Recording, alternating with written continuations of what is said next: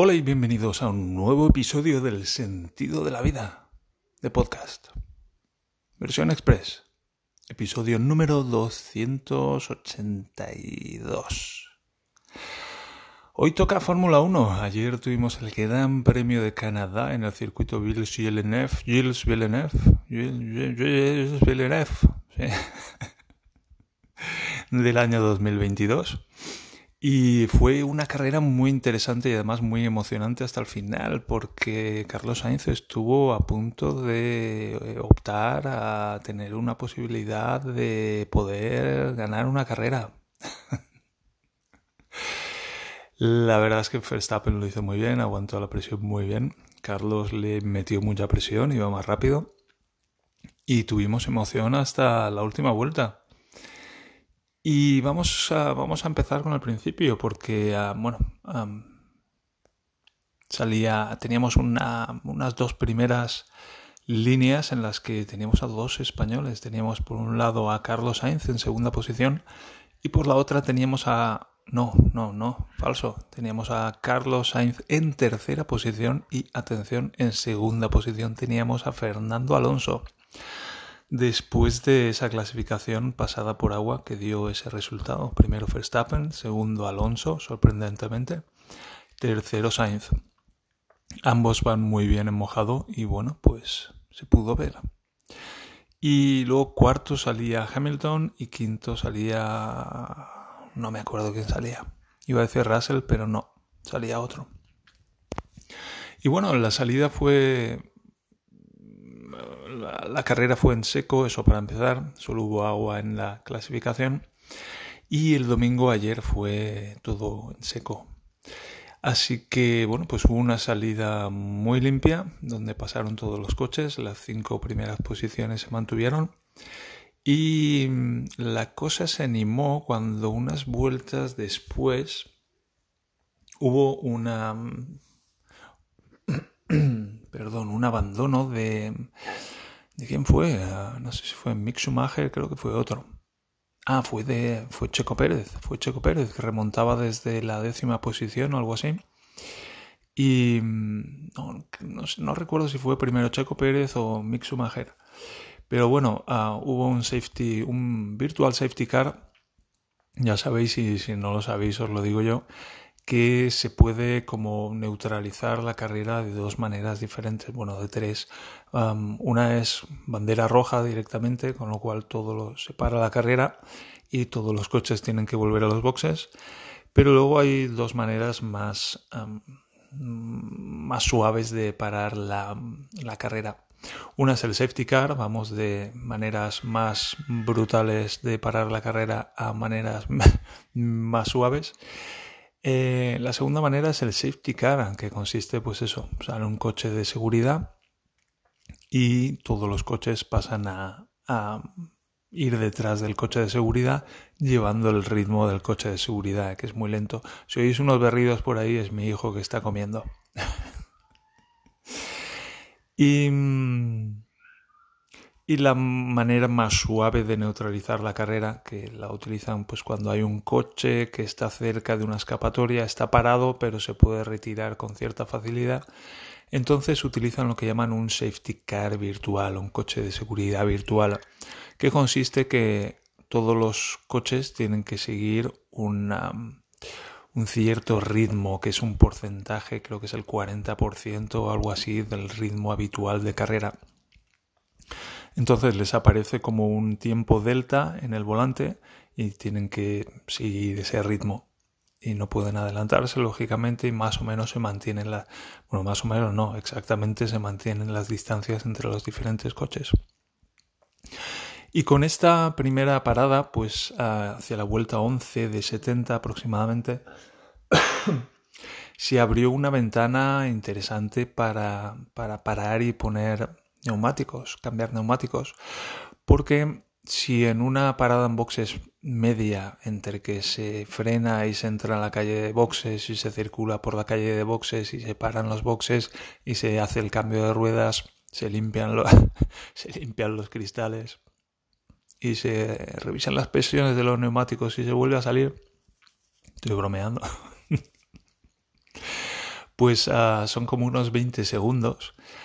Pues en régimen de safety car esa pérdida es menor porque los otros coches no están corriendo a la velocidad normal. Entonces, supongo que, supongo que en condiciones de carrera normales entras en boxes y paras y sales. Pues has perdido unos 20 segundos con respecto a los otros coches.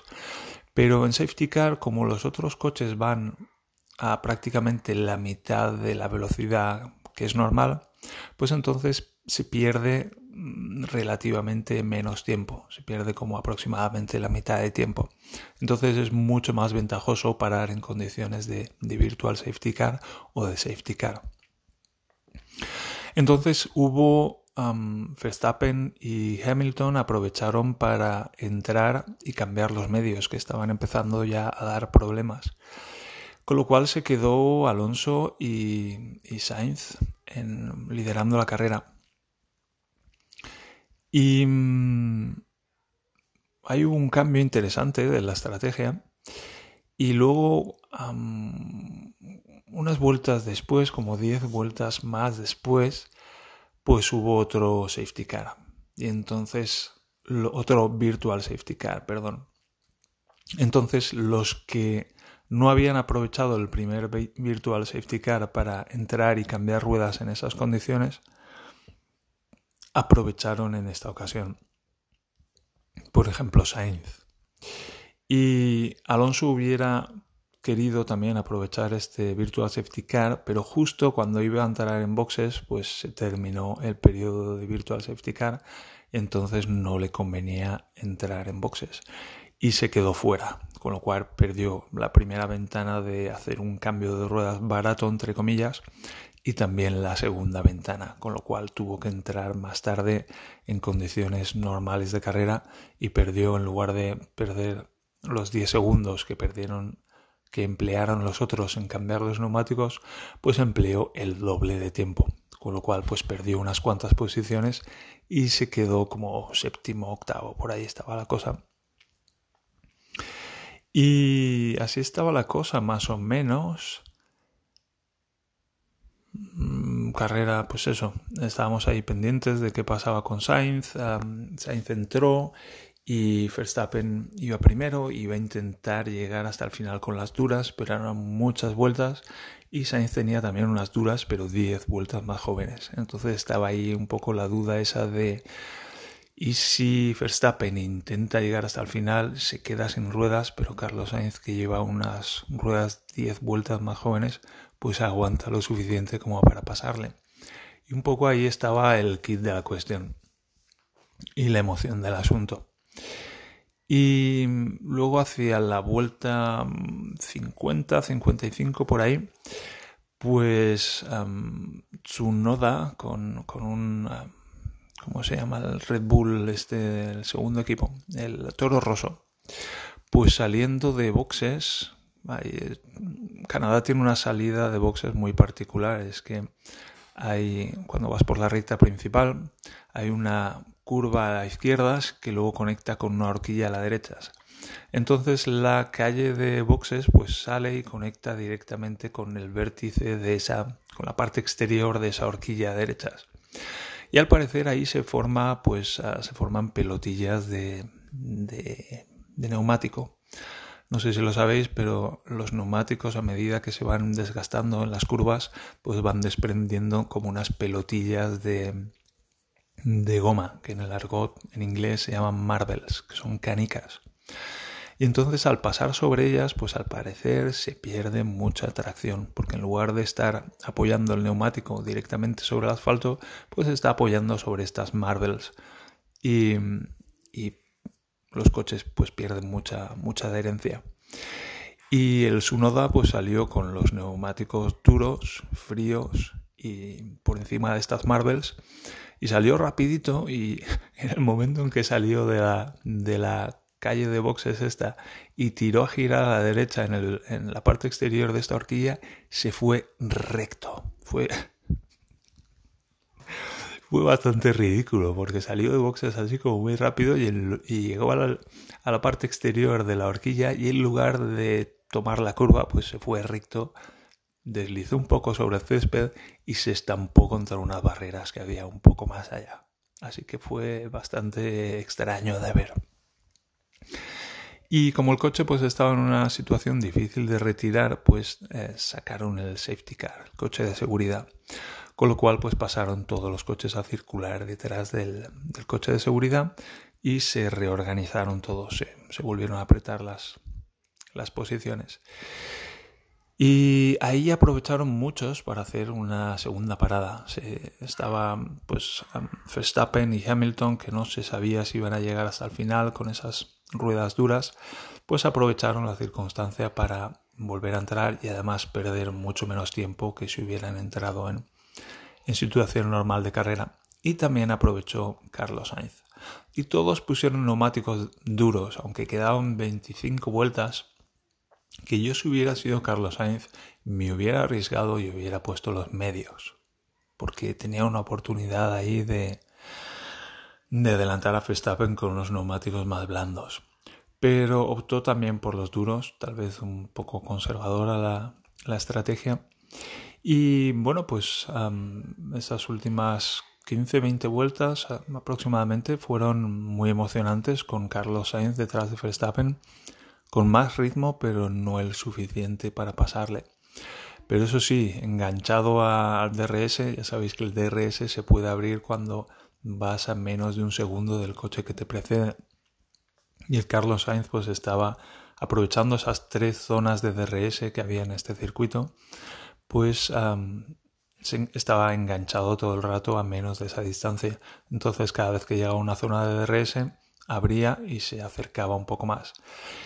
Y desgraciadamente pues no pudo llegar a, adelantar a Verstappen. El Red Bull corría mucho y el DRS no era suficiente como se acercaba, pero le faltaba, le faltaba un poco de recta todavía. Y bueno, pues así terminó la cosa con Verstappen en primera posición, segundo Carlos Sainz, tercero Luis Hamilton, que estaba mucho, mucho más contento, ya no notaba el porpoising para nada muy contento de haberse subido al, al podium de nuevo.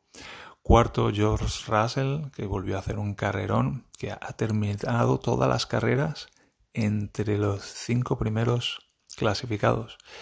Y de hecho se ha upado, bueno, sigue, sigue en primera, en primera posición, sigue en cuarta posición y más sólido todavía en el campeonato de pilotos. Y Alonso quedó finalmente séptimo detrás de Ocon, porque básicamente tuvo muy mala suerte con, los safety cars, con esas virtual safety cars, no pudo aprovechar ninguno de los tres, creo, o ninguno de los dos primeros que los otros coches sí que aprovecharon y él no, así que quedó en desventaja y perdió algunas posiciones más de las que hubiera podido perder. Así que bueno, un poco de mala suerte para Alonso esta vez, pero muy buen ritmo todo el fin de semana, especialmente mojado y séptima posición que, bueno, pues son unos puntos más. Y el campeonato queda con uh, Verstappen al frente que aumenta su, su distancia. Tiene como unos 175 puntos y el segundo no sé si es, creo que es Checo Pérez con 120 o así. Tercero Leclerc Cuarto Russell, que está haciendo un pedazo de temporada. Quinto Sainz y sexto creo que Hamilton. Así que con esto pues ya hemos cumplido con este post de la carrera del Gran Premio de, Canadá, que estuvo, estuvo bastante bien, emocionante y tal. Yo lo tuve que ver con mi hijo pegando berridos, que no sé, le está dando, ha descubierto unos sonidos nuevos en su repertorio y wow, nos está deleitando con ellos. Y la próxima cita es Silverstone, otro de esos grandes premios clásicos legendarios. Si hubiera como tres o cuatro circuitos así nucleares de la Fórmula 1, de esos que están ahí sí o sí desde hace un montón de años, pues Silverstone sería a todas luces uno de ellos. Así que vamos a un circuito de esos clásicos, de esos muy queridos, de esos del núcleo de la Fórmula 1.